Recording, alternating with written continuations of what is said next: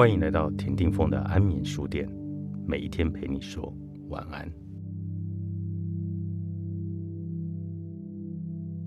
人们很难讨厌亲近，勇敢向前。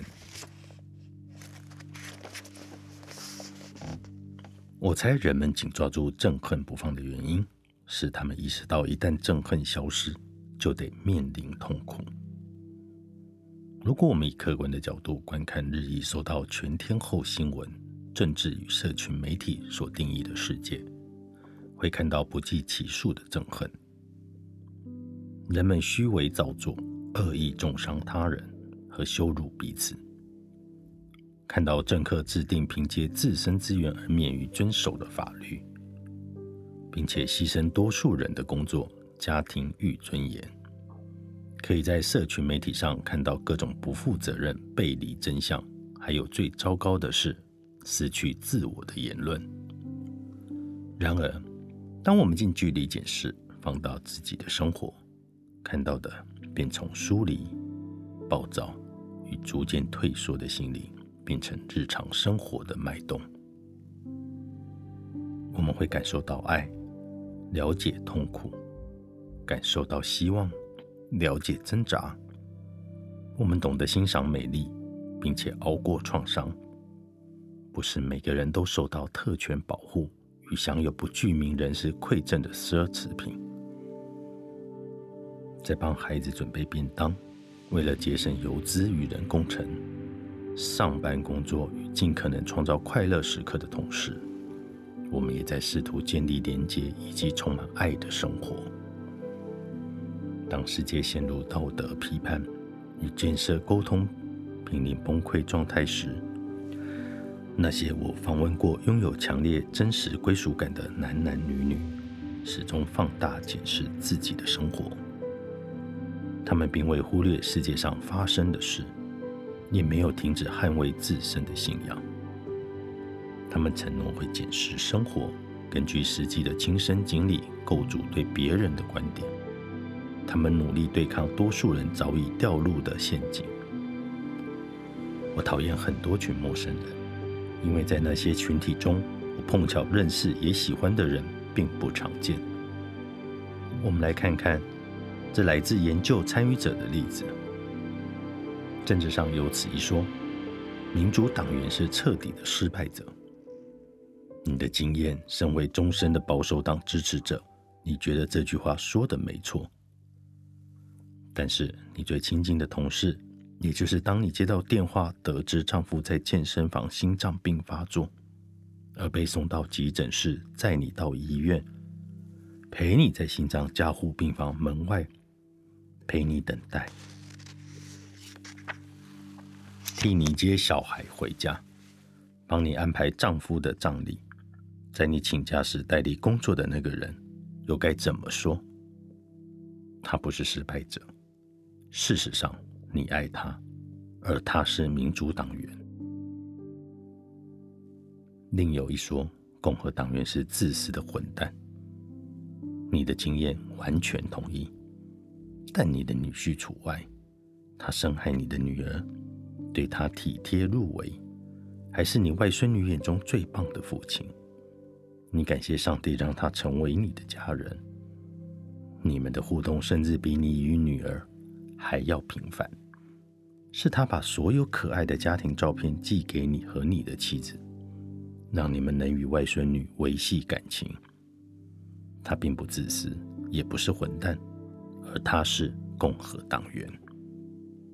还有此一说，反堕胎人士不仅伪善，还是思想封闭的基要主义者。你的经验，身为女性主义者，你举双手赞成。但不包括你在天主教高中遇到的那位好老师，他是你认识最正直的人，而且不断鼓励你从批判性的角度思考棘手的问题，即使这样会与他意见不合。他教你如何当一个有能力的行动主义者。他并不伪善，思想也不封闭，而他反对堕胎。即使我们的亲身经历千真万确，而从新闻与谋取权力的政客中听到，这些消息都需要受到质疑。那么又该怎么做呢？讨厌自己亲近的人并不容易。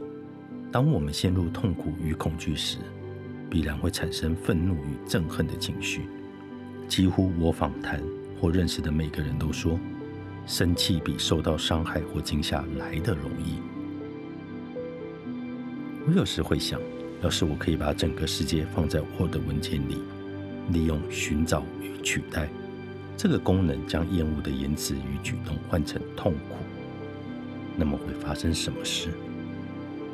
假如我能用痛苦取代拒绝接受桑迪胡克小学枪击惨案的人心中的憎恨，并用这世上竟然有人如此丧尽天然所感到的痛苦。并用这世上竟然有人如此丧尽天良所感受到的痛苦，来取代对他们的厌恶，对话又会变得如何？这么做有效吗？问那些白人至上主义者，是什么样的痛苦驱使他们的仇恨，进而带给别人这么多的痛苦与恐吓？有帮助吗？有时我承认。我根本不在乎。在研究过程中，我曾在心里呐喊：“管他什么真正的归属感，我要继续抱着仇恨。”我女儿有一本关于上大学的书，其中前三章在教导如何预防性侵。我真的在乎那些让校园暗藏危险，导致女学生需要看书来学习保护自己的粗暴醉汉中心。他们内心的痛苦吗？不，去你的！我才不管那些制造痛苦的人心中有什么伤痛。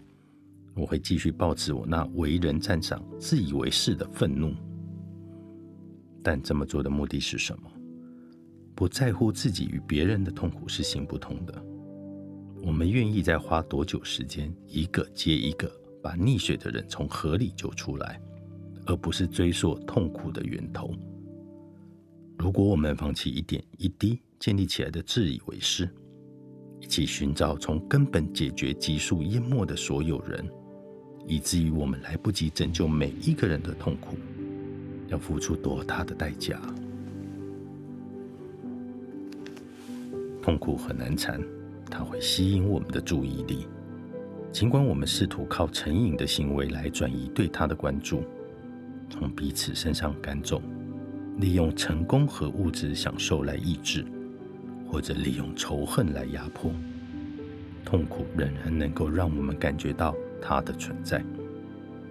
唯有承认与关心痛苦，痛苦才会消失。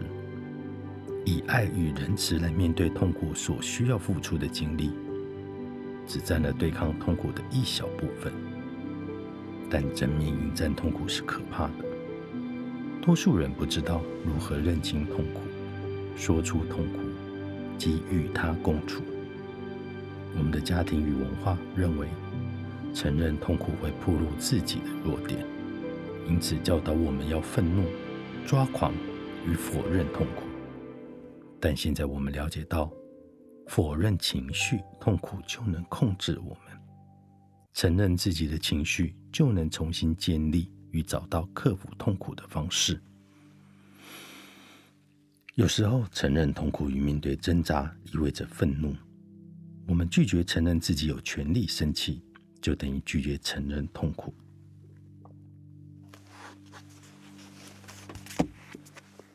做自己就好。布瑞尼·布朗，马可·波罗出版。